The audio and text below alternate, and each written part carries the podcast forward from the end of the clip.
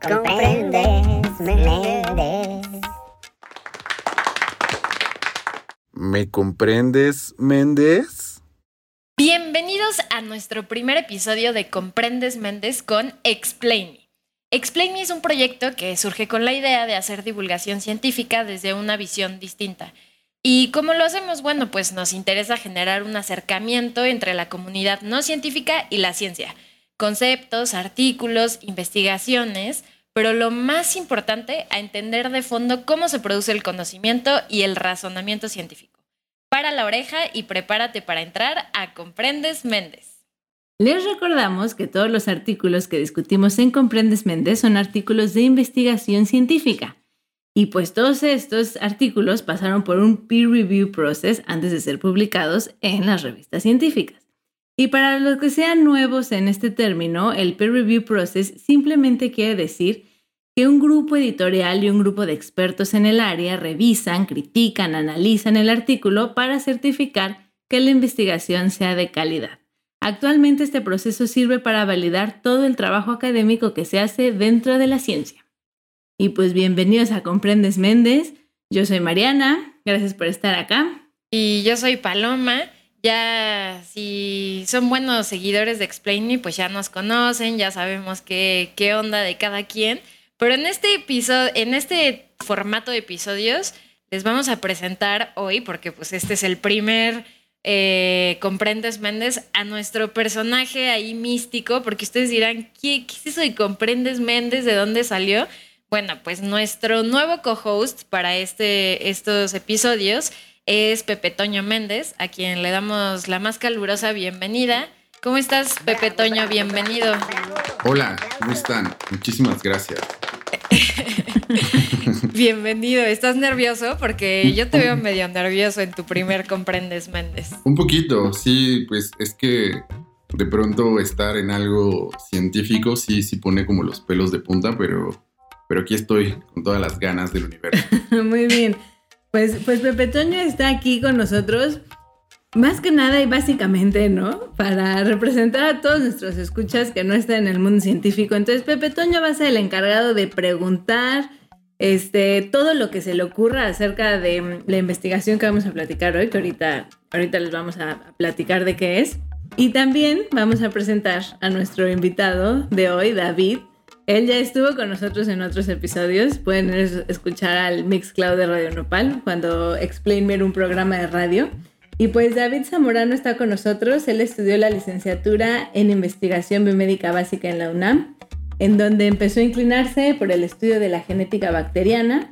Tiene un doctorado por parte del Centro de Ciencias Genómicas de Cuernavaca y sus estancias postdoctorales las realizó en la Universidad de California en Santa Cruz. Y pues actualmente él es investigador en el Centro de Ciencias Genómicas. Bienvenido David. Gracias por estar aquí una vez más. Hola, hola, muchas gracias Mariana Paloma y mucho gusto Pepe Toño Méndez. Muy contento de estar aquí de regreso eh, con la banda de Explain Me para platicar otra vez de bacterias. Creo que va a estar, creo que va a estar interesante. Sí. Y, justo estrenar este, esta nueva sección. A ver qué tal. Exacto, los dos, o sea, tanto Pepe Toño como David, pues son nuestros conejillos de India hoy, ¿no? Así a, ver cómo les va. Pero va a estar padre. Yo a, David ya le podemos poner el apodo de Mr. Bacteria. Porque este, e, está padre, le queda, le queda. Ya ahorita Pepe Toño pues, vas a ir viendo qué onda, pero David, a mí la verdad, el programa justo que dijo Mariana pasado nos habló de biofilms y de sociedades bacterianas fue una locura. A mí me pareció impresionante. Si pueden, dénselo. Está, todavía ahí seguimos en el Mixcloud. Este, yo creo que después de un rato ya nos van a quitar. Entonces, este, aprovechen. aprovechen. Sí, sí, sí, aprovechen. Entonces, David, pues ya Mariana te dio una pequeña introducción. Este, para los que no te conocen, sabemos que eres futbolero, que eres basquetbolero también de corazón. Este, sabemos que eres acapulqueño de corazón también. Comer, comer todo lo que está cerca del mar, que a Pepe Toño creo que también eres, eres glotonzón, ¿no? Pepe Uy, Toño. a mí me fascina comer de cerca del mar o lejos del mar. Donde sea. en donde sea. Y este, y bueno, David, pues en esta ya sabes más o menos que siempre nos los cotorreamos a nuestros invitados un ratito. Y ahora en, esta, en este nuevo formato, pues Pepe Toño te va a lanzar ahí unas palabras y queremos que nos digas qué es lo primero que se te viene a la mente con ellas. ¿Te late? A ver, venga. Bueno, ¿estás listo? Listo. Perfecto. La primera palabra es suadero. Tacos. Muy bien. Baile. Salsa. Y deporte. Básquetbol. Muy bien, creo que, creo que ya tenías como, como preplaneado Sí, esto, hizo ¿no? Ya con el- trampa, ¿verdad? Hizo trampa.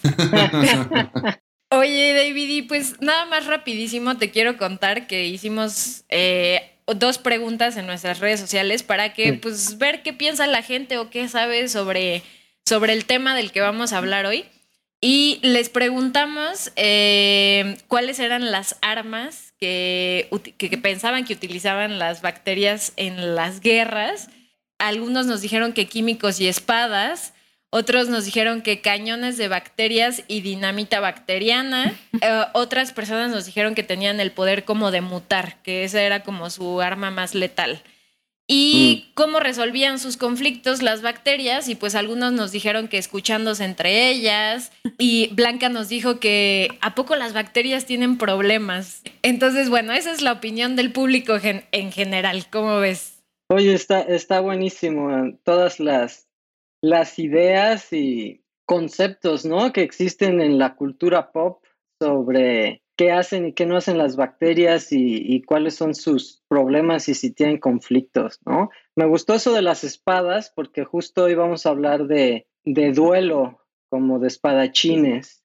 Vamos a hablar de un poco de espadas, pero más de- en el sentido de jeringas, diría yo. Eh, pero sí, o sea, como que lo más famoso quizá las toxinas que, que podríamos a lo mejor ahí catalogarlas como dinamita, dinamita bacteriana, este, que se inyecta. eh, entonces, pues sí, muy buenas ideas. Creo que, creo que todo esto de los, de los conflictos y las guerras bacterianas es más o menos sencillo de divulgar porque eh, pues tendemos a, a hacerlo más antropocéntrico, ¿no? Nosotros nos, nos podemos relacionar con, con todo esto de, las, de los conflictos, las guerras, las peleas, etcétera, etcétera. Entonces por ahí vamos bien. ¿Saben, ¿Saben yo qué me imagino cuando hablan así como de armas y bacterias? ¿Ubican a la banda Amiba, que salían las chicas superpoderosas? Sí, claro.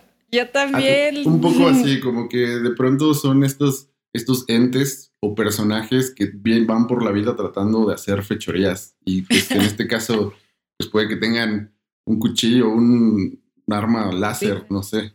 O una jeringa. jeringa láser. Está, está buenísimo porque da mucho material para, pues, para la ciencia ficción, para, para escribir incluso comedia, caricatura. eh. Entonces, ya cuando me retire de hacer investigación, igual y me pongo a, a escribir cosas chuscas con todas estas. hacer un stand-up. un stand-up bacteriano. Pues Exacto. muy bien. Hoy Mr. Bacteria al- o, o David, como ustedes le quieran decir, o David también, tiene la tarea de explicarle a Pepe Toño Méndez su investigación. Y el artículo del que vamos a hablar se llama El que a hierro mata, a hierro muere, contraataque del sistema de secreción tipo 6 durante las interacciones bacterianas célula-célula, publicado en la revista Cell en el 2013. ¿Qué tal? Pues bueno, ya hice ahí una pequeña introducción que seguro todo el mundo se quedó de qué onda, pero a ver David, empecemos paso por paso. ¿Cómo está la onda? La onda está, está así, eh, partiendo porque, bueno, el título de este artículo es un tanto divertido y, salta a la vista luego, luego, porque los científicos o, muchos científicos tendemos a, favorecer el tecnicismo y, tenemos esa tendencia de hacer las cosas no tan atractivas o, obviar elementos de la narrativa de cuento que luego ayudan a justamente contar este tipo de, historias. Entonces, en este trabajo utilizan un título pues un poco llamativo, pero como está en inglés, eh, a veces es difícil que tenga su alcance a audiencias que no están tan familiarizadas con, con ese tipo de, de, palabras o juego de palabras, porque en inglés este fenómeno que, del que vamos a platicar lo bautizaron como tit for tat, que es eh, básicamente si tú me pegas, yo te pego, ¿no? O el que a hierro mata, a hierro muere. Por eso traté de buscar este, ese paralelismo a la hora de traducirlo. Y, justamente es esta, esta dinámica de, de violencia y pacifismo, más bien una, un tipo de dualidad que a lo mejor no sospechábamos que existía en el mundo microbiano, en particular con las bacterias, eh, y que es bien interesante eh, describirlo desde el punto de vista técnico y desde el punto de vista pues, más dirigido a, a las masas. ¿no? Por eso también es, es, eh, escogí este artículo, creo que está está bastante interesante. Y la segunda parte del, del, título, pues hace referencia justo al tipo de arma del que vamos a hablar, que es el que, el que nos ocupa, con el que se van a estar enfrentando eh, diferentes bacterias que, que, vamos a comentar más adelante. Y ese es el, el sistema de secreción tipo 6, eh, que no es otra cosa más que una jeringa eh, bacteriana que utilizan algunas especies de bacterias para inyectar toxinas en sus vecinas. Entonces es, es un arma de corto alcance porque las bacterias tienen que estar lo suficientemente juntas para que la jeringa pueda eh, atravesar a, al enemigo, digámoslo así, ¿no? Entonces, wow. ¿cómo vamos hasta ahí? ¿Está claro cuál, cuál es la historia, cuál es el objetivo? Sí, está muy torcido, suena muy torcido. ¿Tú, ¿Tú qué piensas, Pepe Toño? ¿Cómo vas? Pienso dos cosas con respecto a lo que dijo David. Lo primero es, wow, qué padre que, también, o sea, normalmente uno piensa que dentro del mundo científico todos son números o investigaciones de corte como de laboratorio y así, pero también esta parte que dices de, de poder traducir y, y, llegar como un lenguaje más, más coloquial requiere de mucha creatividad, ¿no? Para que justo todos entendamos de qué se trata, ¿no? A lo mejor si alguien nos diera como el término súper técnico y específico, ni siquiera nos llamaría la atención, ¿no? Pero cuando mencionas a hierro mata, el que hierro mata, a hierro muere, tiene como, como esta intriga, ¿no? Como que de entrada dices, chin, va a haber sangre, ¿no? Entonces es como, como, interesante. Y luego de pronto ya que empiezas a dar la descripción, es como si las bacterias estuvieran como en, como en, un, en un duelo de esgrima, me imagino yo, ¿no? Que es como de corto, bien dices, como de corto alcance y así. Ok, entonces aquí también haciendo referencia a uno de los comentarios de nuestros escuchas. Para empezar, ¿qué broncas tienen las bacterias? ¿Por qué se pelean? Pues como todo mundo, eh, las bacterias se pelean por recursos. La mayoría de guerras se, pelean por recursos naturales, eh, por tratar de acaparar eh, estos recursos y pues tener cierto poder o influencia sobre cómo va a crecer eh, la población, etcétera, etcétera. Entonces, muchos conflictos entre las bacterias pues ocurren por la limitación de, comida en su alrededor o la limitación de espacio. Eh, estos son organismos que también colonizan territorio, ya sea sobre pues, superficies en el fondo marino o superficies sobre la hoja de una planta o sobre la tierra. Entonces, eh, estas son las cosas que, que generalmente ocasionan conflicto. ¿Y, ¿Y, qué lleva a conflicto versus un entendimiento de otro tipo? Pues esas ya son a lo mejor eh, cosas un poquito más complejas que eh, a lo mejor surgen en la discusión más, más adelante. Okay. ok, ok. Y entonces, estas ya sabemos por qué se pelean. Entonces, sí tienen problemas las bacterias, todos tienen problemas, inclusive las bacterias. Y, y ¿Qué, ¿Cómo se pelean? Ya nos dijiste más o menos este mecanismo del que vamos a hablar hoy, que es una jeringa, pero ¿nos puedes, ¿nos los puedes describir un poquito más? La jeringa, sí, claro. Esta es una de las, de las armas y yo creo que nos podemos centrar en eso para que entendamos un poquito mejor el artículo y a lo mejor regresarnos quizá eh, al origen de esta arma, ¿no? ¿De dónde viene esta innovación? En las bacterias? ¿Se la aprendieron a alguien o, o, cómo, digamos, evolucionó para ser utilizado como, como una especie de arma? Y, y, es bien interesante porque se ha encontrado que estas jeringas son muy parecidas a las que utilizan los fagos, que si no han escuchado sobre fagos, pues son los virus que atacan a las bacterias. Yo espero que la mayoría de la gente ya haya escuchado sobre virus, sobre todo en estas épocas que vivimos ahora. Eh, y los virus pues también atacan a las bacterias eh, y, y, a estos se les conocen como bacteriófagos. Y hay una serie de bacteriófagos que para inyectar su material genético en las bacterias utilizan este tipo de jeringas, que son jeringas retráctiles eh, y entonces disparan el material genético al interior de la bacteria y bueno, ya ocurren una serie de cosas después que permiten que el virus se reproduzca.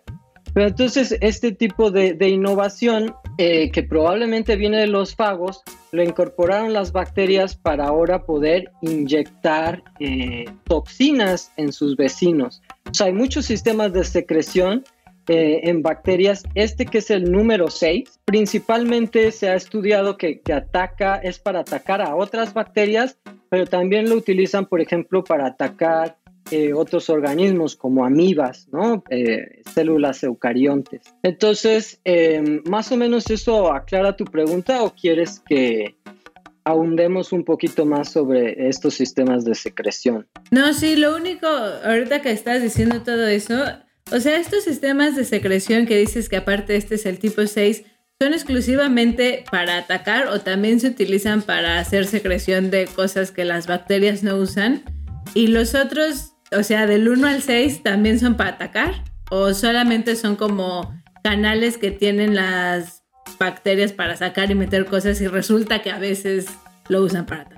O para defenderse también. Esta es, una, es una pregunta bien interesante. Este, para ataque, los mejor conocidos son el sistema 3, que es el que utilizan un montón de patógenos para inyectar toxinas en sus hospederos, eh, por ejemplo, patógenos de humanos.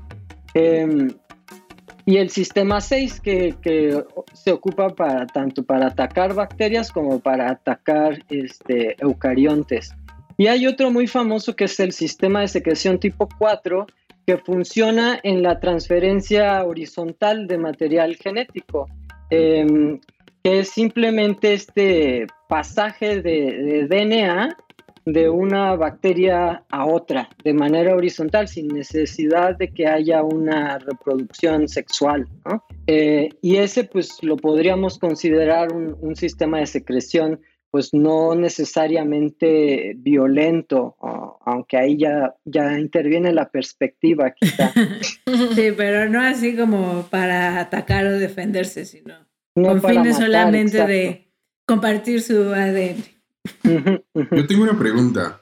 ¿Y estos sistemas eh, de transferencia también funcionan como para comunicarse? Es decir, este que mencionas que es el 4, es, o sea, que pasan material genético, es de manera, eh, digamos, comunicativa, o es decir, es como yo te paso la información para que no te suceda o no te enfermes, cosas así, o es de manera, ¿de qué manera es?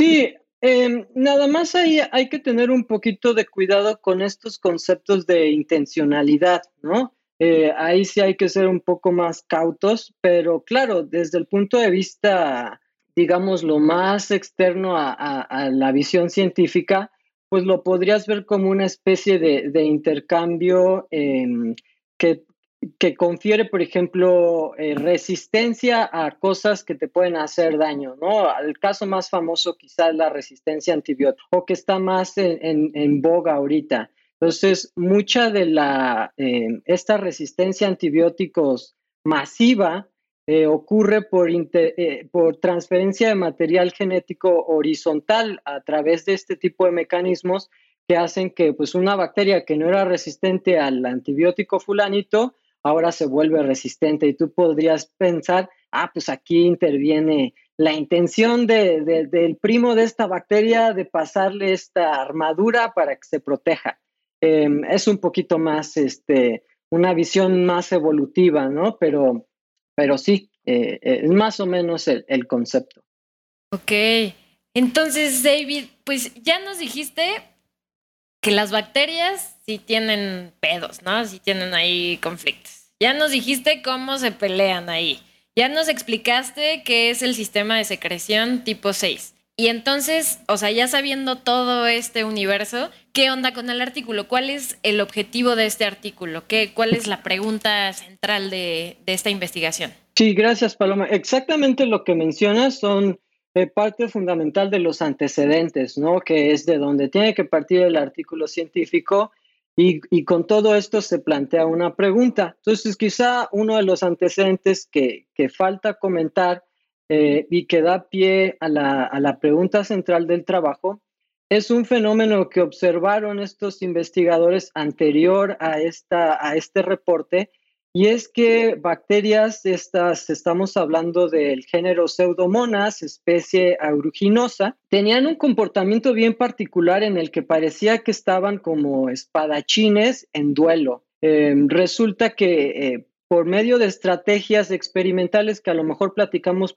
poquito ahorita que entremos a los resultados, em, eh, los investigadores son capaces de visualizar cuando se arma esta jeringa y cuando dispara. Y entonces lo que ellos vieron es que cuando una célula de, de pseudomonas aeruginosa estaba disparando cerca de un vecino, que también es la misma bacteria, ese vecino respondía armando su propia jeringa y, y, le regresaba el ataque. Y entonces dijeron, pues esto cómo ocurre, ¿por qué, ¿por qué es que esta bacteria sabe que le están insertando una jeringa y, responde armando su propia jeringa y regresando el ataque. ¿Qué, ¿Cómo se regula este mecanismo y, cuáles pueden ser sus implicaciones en las batallas, no solo entre Pseudomonas aeruginosa, sino con otras, ¿no? Porque pues esto es un poco contraintuitivo. Nosotros no esperamos que dentro de las mismas colonias de Pseudomonas aeruginosa se maten entre sí, ¿no? Y ahí lo que ocurre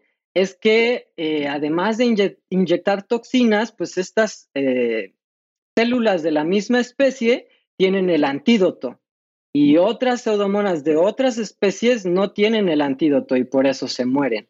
Entonces, eh, es, es, algo bastante sofisticado e interesante. Entonces, eso da pie a la pregunta que, que, me decías, Paloma, sobre cuál es el objetivo del trabajo. Y el objetivo es entender mejor este comportamiento de, de duelo, de una especie de esgrima, em, cómo, cómo, se regula y eso, si, si lo podemos extrapolar a las enfrentaciones, eh, a cómo se enfrentan estas bacterias pseudomonas aeruginosa con otras bacterias que también tienen sistemas de secreción tipo 6. Okay. claro?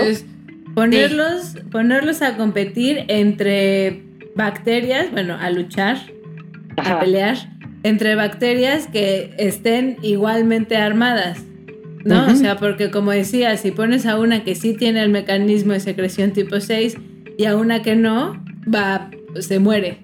Pero entonces el asunto es qué pasa cuando tienes a bacterias de diferentes especies que están armadas igual. Exactamente. Okay. Y además, también mencionaste de que de la, digamos, como bacterias de la misma colonia o de la misma del mismo barrio. Del mismo barrio, exacto. Más bien del mismo barrio. Entre ellas se atacan, ¿no? Pero, pero también eso está raro, ¿no? Porque, digo, eso sucede, como dices, como a manera en la vida real con los humanos. Pues igual, como que, que, entre, entre barrios pues se atacan. Pero siendo de la misma colonia, ¿por qué se atacan? Si de todas maneras tienen, tienen como el antídoto para ese, para ese ataque. Sí, em, acá la cuestión es, em, la mayoría de los fenómenos biológicos no son de todo o nada, ¿no? Entonces, em, para que funcione este sistema de ataque, tiene que haber cierta capacidad de, eh, de atacar de manera indiscriminada, ¿no? Quizá. entonces, el chiste es que esos ataques que son inadvertidos, quizá eh, pues no ocasionen tanto daño en tu población, que tú buscas que esa población crezca. ¿ah? Claro. entonces, pues son como causas a lo mejor em, no deseadas de, este tipo de estrategias de, de ataque. Oye, y, estos, eh, dentro de estos antecedentes, cuando estaban viendo que se peleaban entre bacterias de la misma colonia, eh, observaron que esto pasa como en ambientes determinados, por ejemplo, cuando están estresadas o, o así nada más porque sí, o, o cuando están creciendo, o ¿saben eso?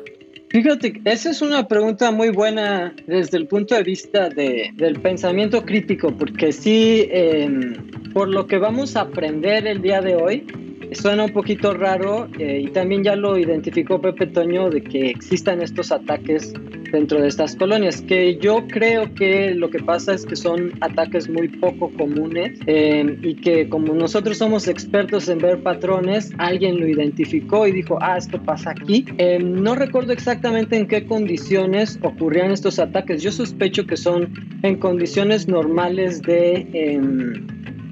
De crecimiento en el laboratorio, esto ocurre mucho más frecuentemente cuando las células están creciendo sobre una superficie sólida versus una superficie líquida y eso también tiene que ver con la cercanía. Entonces quizás sí hay un poco de estrés en cuanto a que a lo mejor como cuando estás en el metro y el metro está atascado, pues ahí vas y se, se empujan y se rozan y no están tan libres, ¿no? Y eso como que a lo mejor prende alguna y, dice ahí te va, ahí te va y la aguas jeringa. con tu cartera también. ahí te va la jeringa, aguas con tu cartera, sí, con, las nalgas ahí manoseados todos. Sí, eso pues, o sea, siempre tanta gente pues sí provoca tensión, ¿no? Bueno, yo imagino tantas bacterias pues han de decir, híjole, ya somos demasiadas. Entonces, David, ¿Qué hicieron? O sea, ¿cómo estuvo la cosa para responder esta pregunta? ¿Qué se pusieron a hacer estos investigadores? Sí, justo ya estamos listos para ver, para ver qué hicieron. Em, la idea aquí que, que, tuvieron estos investigadores es, bueno, a pesar de que no todas las jeringas de estos sistemas de secreción tipo 6, cuando estamos hablando de diferentes especies bacterianas, eh, son idénticas, hay algunos elementos que son muy comunes, que están muy conservados em, estructuralmente. Entonces, lo que dijeron fue, bueno, si entre hermanas de Pseudomonas aeruginosa se, pelean, hay duelo porque pueden percibir a la jeringa, pues muy probablemente eh, si ponemos a Pseudomonas aeruginosa con otra bacteria que tiene este sistema de secreción, pues también se van a poner a pelear. Y entonces decidieron utilizar a la bacteria Vibrio cólera, que los que somos de los 90, eh, pues la tenemos muy presente por la enfermedad del cólera, que, que, fue muy fuerte por esos años en, en, América Latina, que es una enfermedad que causa diarrea profusa y puede llegar a causar la muerte si no se, se trata a los pacientes, eh, si no se les hidrata inmediatamente en condiciones hospitalarias. Es un patógeno bien importante a nivel mundial. Y resulta que fue justo en esta bacteria, me parece, es en donde descubrieron el sistema de secreción tipo 6. Y ahorita vamos a ver que la función en esta bacteria es un poquito diferente. Pero lo primero que hicieron fue poner a pelear a Pseudomonas aeruginosa con Vibrio cólera y ver quién ganaba. Y resulta que Pseudomonas aeruginosa acaba con Vibrio cólera sin problema. Vibrio cólera, el sistema de secreción tipo 6 de Vibrio cólera no le hace ni cosquillas a, a Pseudomonas aeruginosa. Sin embargo, sí lo provoca. Es decir, si, si Vibrio cólera pica a Pseudomonas aeruginosa, Pseudomonas aeruginosa le va a regresar el piquete. Básicamente, esa fue eh, la primera observación. Perdón, si Vibrio no ataca, no responde. Se me va el nombre de la otra bacteria. Pseudomonas, pseudomonas aeruginosa. si Vibrio no ataca, pseudomona no responde. Justamente esa es la pregunta, este, estimada Mariana, que, que se hacen los investigadores, ¿no? Luego, luego. Entonces, ¿qué pasa si a nosotros a Vibrio cólera le quitamos el sistema de secreción tipo 6, le quitamos su arma? Ya no puede picar a pseudomonas. Pseudomonas la, la va a matar, la va a picar eh, o no. Y resulta que no. Si, si a pseudomonas aeruginosa no la andas molestando, ella no te va a atacar.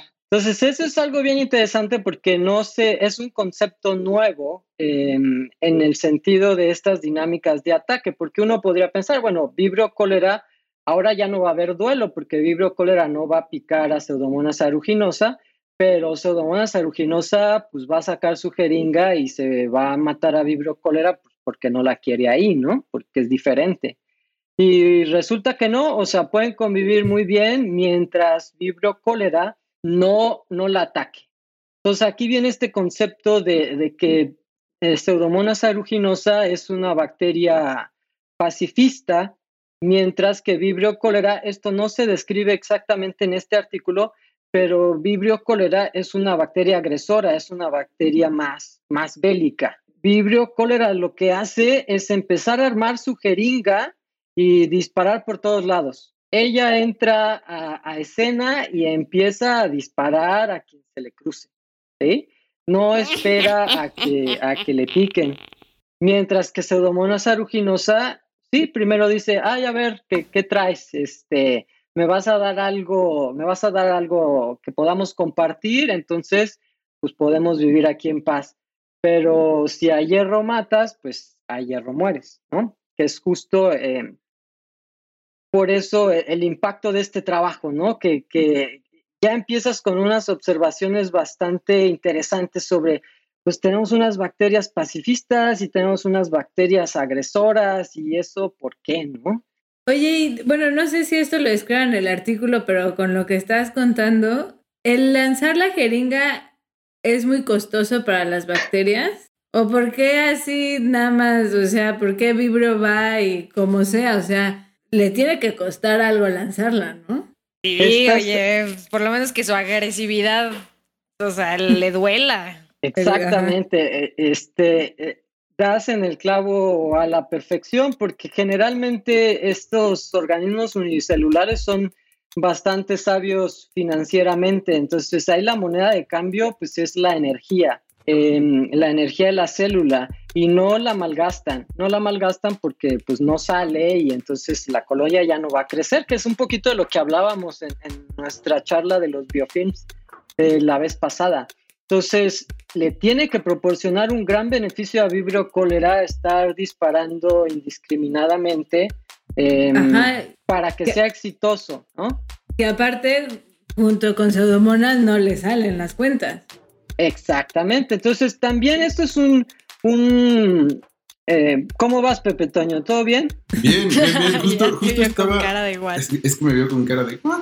No, justo estaba tratando de hacer como, como una bajada, una analogía Digamos que Vibrio Cólera actúa como cual chaca en el metro, ¿no? Así a la primera, donde sea y cualquier oportunidad de sacar carteras, ¿no? Mientras que la pseudomona, más bien, yo la veo más como un como artes marciales, ¿no? Que eres todo zen, tienes las armas y cuando hay que ocuparlas. Como un chaca rehabilitado, quizá, ¿no? sí. Sí, e, es bien interesante y a, lo mejor ahorita platicamos un poco más sobre los diferentes nichos de, estos organismos, ¿no? E, esta es la parte justo de la discusión en un artículo científico, pero nada más rápido para aclarar este concepto de, de vibrio cólera y la diferencia entre la naturaleza y el laboratorio, porque nosotros en el laboratorio aprovechamos a veces cepas que a lo mejor no serían muy exitosas eh, pues en el intestino o en el agua o en el biofilm. Eh, y las aprovechamos porque, por ejemplo, a lo mejor esta cepa de vibrio cólera dispara como loca y es bien fácil verlo con nuestro microscopio. Em, pero ya la ponemos en batalla con otras vibrio cóleras en donde el proceso está más controlado y a lo mejor no le va tan bien. Entonces, no olvidar también eso, que eh, aquí a veces nos vamos a los extremos para poder empezar a sacar conclusiones o observaciones que sean más fáciles de, digerir y construir eh, conceptos, ¿no? Pero es bien importante esa pregunta de, bueno, ¿por qué esta parece que está desperdiciando energía? Y eso se ha mantenido en la evolución, mientras que Pseudomonas pareciera como ya aprendió y, y solo dispara cuando, cuando alguien la ataca, ¿no? Y una pregunta rapidísimo que seguro, estoy segura que Pepe Toño también debe de estárselo preguntando, porque Mariana pues sí ha estado en un laboratorio, sí sabe más o menos qué onda. Yo, o sea, nada más para nuestros escuchas que no sabemos, que nunca hemos estado en un laboratorio, ¿cómo es esto? O sea, yo no me imagino cómo, cómo, cómo es, o sea, más o menos el proceso, cómo agarran unas bacterias, las ponen en agua, este cómo se ve la jeringa, es literal así, pues es como un palito que sale ahí de la bacteria o cómo, cómo es eso. Casi, casi, ¿no? Hay, eh, eh, hay algunas fotos padres, no necesariamente de estas jeringas, pero de otras protuberancias bacterianas que les ponen em, lucecitas fluorescentes y parecen como espadas, ¿no? Tipo Star Wars. Y, este, y eso tú lo puedes ver con, con, un microscopio y es fascinante porque ahora nos podemos acercar tanto a estas células y ver con tanto detalle eh, estructuras pues, diminutas que ni nos imaginamos cuál es el tamaño de esas cosas y lo podemos ver, ¿no? No, no es algo que nada más tengamos que imaginar. Entonces, eso está padrísimo y, y bueno, abres ahí una caja de Pandora, porque cuando hablas de bacterias, por ejemplo, ¿de dónde las sacamos? Eh, en este caso estamos hablando de patógenos y muchos de estos patógenos los agarraron de ambientes hospitalarios, de pacientes. Otras variantes de, de, estas mismas bacterias que se llaman cepas vienen del ambiente y tienen sus diferencias que no vamos a entrar ahorita en detalle. Se han vuelto tan domesticadas estas, estas bacterias, eh, Pseudomonas aeruginosa cepa PAO1 y Vibrio cólera cepa no sé qué, eh, que ya son pues prácticamente cepas de laboratorio, que tenemos el genoma secuenciado, sabemos en qué condiciones crecen bien, les controlamos cuánta comida hay que ponerles, etcétera, etcétera. Y luego viene todo este mundo de la manipulación genética, que también explotó en los 60, 70 y sigue evolucionando. Entonces nosotros tenemos manera de alterar Em, las proteínas que producen estas bacterias. Entonces, estas espadas de las que estamos platicando, o jeringas, mejor dicho, em, están hechas de proteínas que son, em, pues, básicamente eh, cadenas de aminoácidos y, y, es como los tabiques de la célula. Eh, por ejemplo, las enzimas, pues son proteínas, las enzimas son las que hacen todas las funciones de la célula. En este caso, estas armas, pues también son proteínas y se ensamblan es algo bastante sorprendente, ¿no? Como en las bacterias existen estas nanomáquinas eh, o como piezas de Lego que se ensamblan en la célula y se salen, ¿no? Entonces, sí es algo bastante, bastante sorprendente y, para el que no está tan familiarizado puede ser algo así como muy lejano, ¿no? Eh, ¿Cómo lo vemos? Pues resulta que con estas manipulaciones genéticas nosotros podemos introducir proteínas fluorescentes que a lo mejor ya se han vuelto más populares en, la cultura pop por esto de que luego hacen que los animalitos florezcan y, otras cosas que no deberían florecer florezcan con estas proteínas fluorescentes, ¿no? Entonces, básicamente el mismo principio eh, usado para las bacterias. Entonces, como también son proteínas, le fusionamos estas proteínas fluorescentes a la jeringa y ahora, si tenemos una proteína fluorescente verde en pseudomonas y una proteína fluorescente roja en vibrio cólera, podemos distinguir a las dos bacterias. ¿sí? Una va a ser verde y la otra va a ser roja.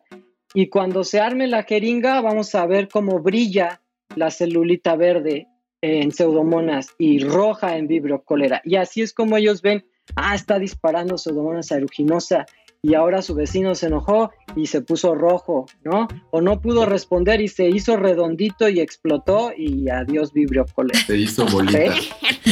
Sí, se enojó demasiado y ¡pum! Así se infló y explotó. Está súper divertido, es como ver una, una película de acción, ¿no? Sí, y además este, hicieron muy bien el PR de este artículo. Eh, los investigadores hasta tienen ahí videitos, ¿no? De la, de las batallas entre Pseudomonas y Vibrio y ahí puedes ver cómo, cómo se pelean. Wow, oye David, y en este sentido, en, lo, en la metodología, como que hay algún problema que se hayan enfrentado estos investigadores, alguna deficiencia. Pues eh, Siempre hay, siempre hay complicaciones dependiendo de qué tan a profundidad quieres llegar con una pregunta, que es siempre eh, el conflicto a la hora de cerrar artículos científicos. Pero acá no hay un énfasis en la, en la generación de tecnología para responder a la pregunta, como que ya todos los métodos estaban bien establecidos. Entonces, em, ahí no es que se hayan enfrentado quizá, quizá con problemas. Siempre están las dificultades de que tienes que agarrar a la celulita cuando está disparando, entonces a lo mejor te tienes que quedar viendo ahí un rato y pues está detrás el trabajo de un montón de estudiantes y postdocs que quizá tuvieron que optimizar todos este todas las todas las técnicas y eso pues no lo vemos en el bonito trabajo que está ahí en Cell, ¿no? Eh, todo el esfuerzo quizá detrás que también se, a veces se pierde. Pues sí, oye, y regresando un poco, ya que nos imaginamos cómo se hace, también regresando un poco a las preguntas centrales del paper. Entonces, se atacan y Vibrio pues es más mala onda. ¿Y cómo sabe Pseudomonas la están atacando? O sea, ¿cómo detecta las toxinas para entonces poder regresar el jeringazo? Exacto, justo em, esa era una de las preguntas centrales, ¿cuál es la señal? Y no la pudieron encontrar y, todavía no se conoce a ciencia cierta físicamente o químicamente cuál es la señal que es reconocida por la célula. Generalmente lo primero que se describe es el mecanismo de señalización que está adentro de la célula. ¿Cómo sabe justamente Pseudomonas que está siendo atacada y qué es lo que hace para en ese mismo sitio en donde está siendo inyectada, sacar la jeringa en ese punto y atacar a la célula que la está atacando, ¿no? Y no disparar por otro lado en donde no le va a hacer daño a nadie. entonces, entonces resulta que como muchos procesos, perdón, de, de control al interior de la célula, lo que ocurre es que el ensamblaje de la jeringa está controlado por modificaciones que se llaman modificaciones post-traduccionales porque ocurren sobre las proteínas en sí. Entonces, básicamente decoración de proteínas, ¿no? Tú le tienes que poner una etiqueta a la proteína para decirle que algo ha cambiado y que su función tiene que cambiar, ¿sí? En este caso y en muchos otros son grupos fosfato le pegan un fosfato a una proteína y esa proteína lo que hace es decir, órale, vamos a ensamblar la jeringa. Es momento de ensamblar la jeringa. Y esa pérdida, ese intercambio, la dinámica de poner la etiqueta y quitar la etiqueta, es lo que controla no solo la, el armado de la jeringa y, su, y la capacidad de disparar, sino también la capacidad de apuntar de manera adecuada hay, un experimento bien importante que, es crucial para este trabajo. Eh, quitan una proteína de estas que, funcionan en la señalización y eso tiene como consecuencia el armado indiscriminado de la jeringa. Ahora, no es exactamente como lo hace Vibrio cólera, que Vibrio cólera empieza a disparar para todos lados. En este caso, Pseudomonas aeruginosa empieza a disparar indiscriminadamente, pero en una sola posición es incapaz de apuntar, pierde la mira, que es lo que, lo que quiero decir. Entonces está arme y arme y arme sin importar que la estén picoteando y entonces se vuelve súper ineficiente para matar a las vecinas porque no, no puede reconocer de dónde la están atacando. Y entonces ahí eh, eh, obtienen también este concepto de que no solo es importante el timing, ¿sí? No solo es importante el contraataque, sino la capacidad que tiene Pseudomonas aeruginosa de apuntar su jeringa. Entonces, eso es así como eh, la sofisticación. Me perdí.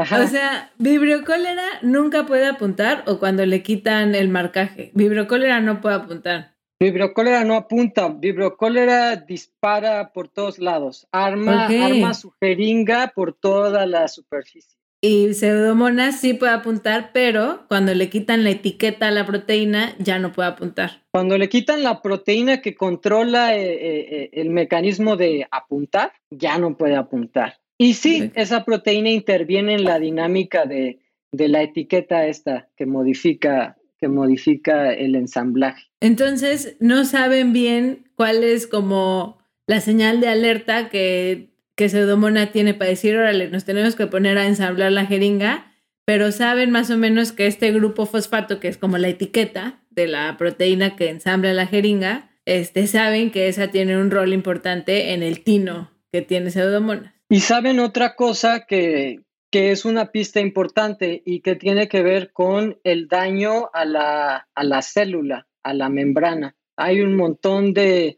eh, estructuras celulares por ejemplo, se llaman lípidos que hay en la membrana, que em, pues a la hora de que les metemos jeringa, se, desprenden pedacitos de la membrana y pudiera ser que, ese daño en la membrana de las células es lo que está siendo reconocido por el mecanismo de, señalización. Lo que es súper interesante es que es localizado. Entonces, saben en dónde está el ataque, no es un, un estrés de membrana global, sino que saben aquí está ocurriendo pues la inserción de la jeringa.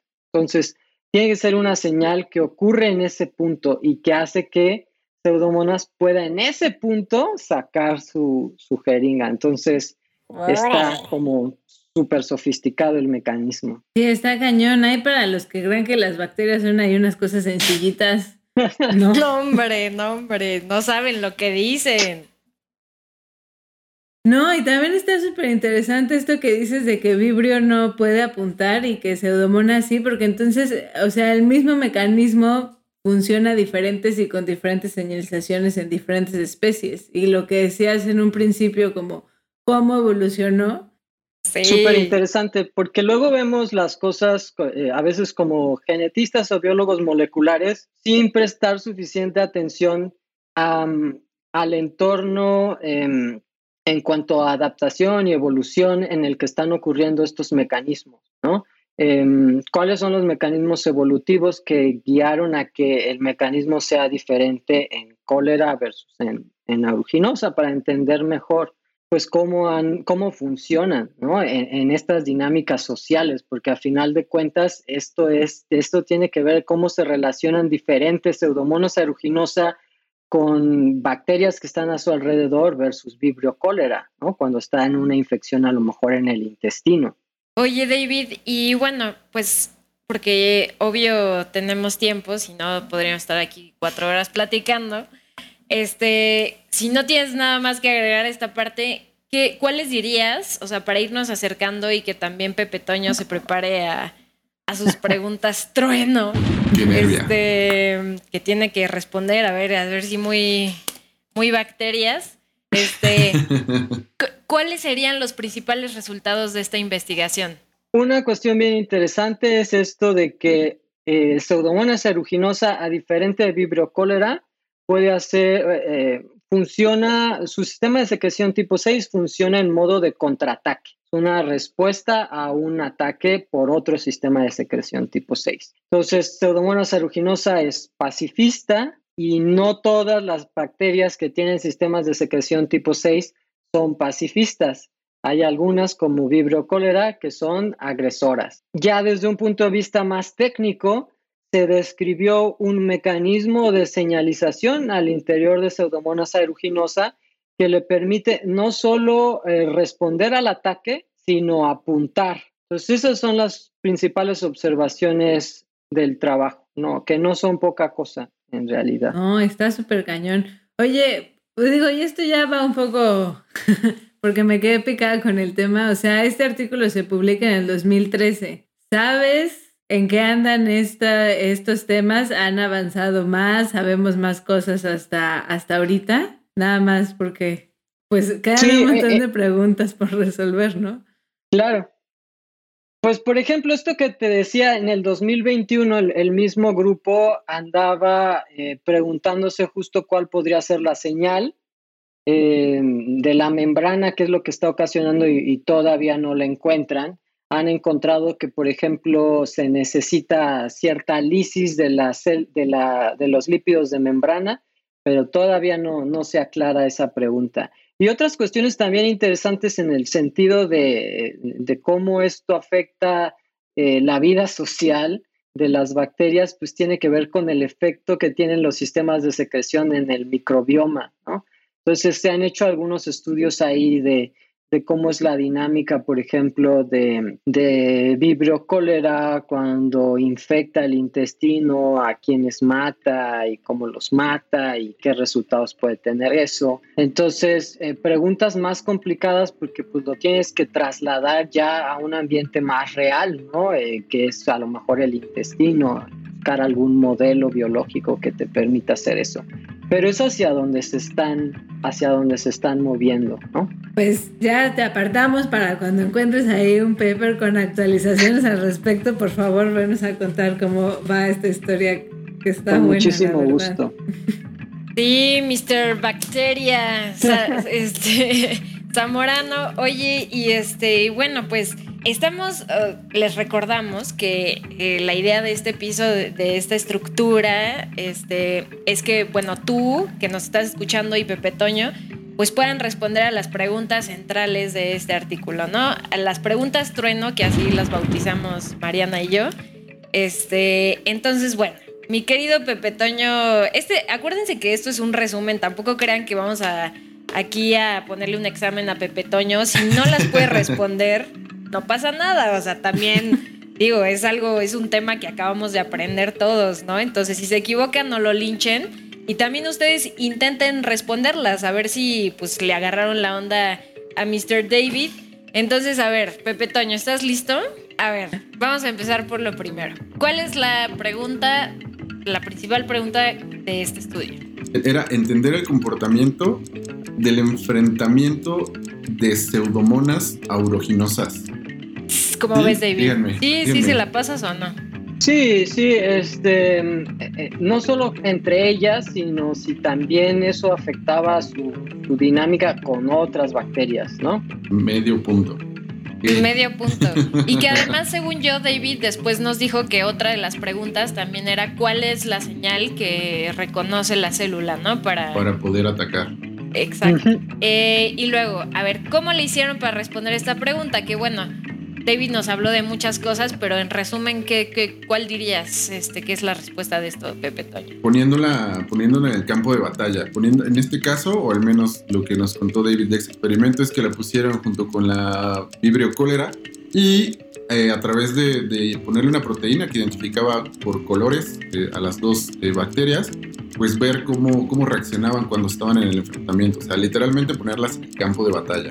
¿Sí? ¿Sí? Con sus espadas láser.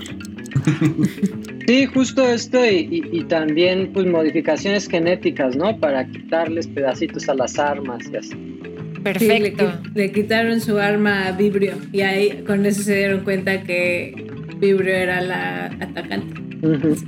Y qué bueno que no apunta porque sería un arma letal, ¿no? O sea, este, y bueno, ya para terminar, Pepe Toño, este, ¿cuál es el resultado más importante de esta investigación?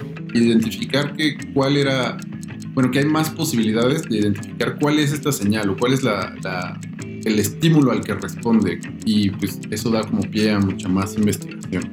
Eso es Y él, y bueno, que también, según yo, otro resultado fue que la pseudomona, pues, eh, hace contraataque, ¿no? Que es pacifista y que no todas son pacifistas.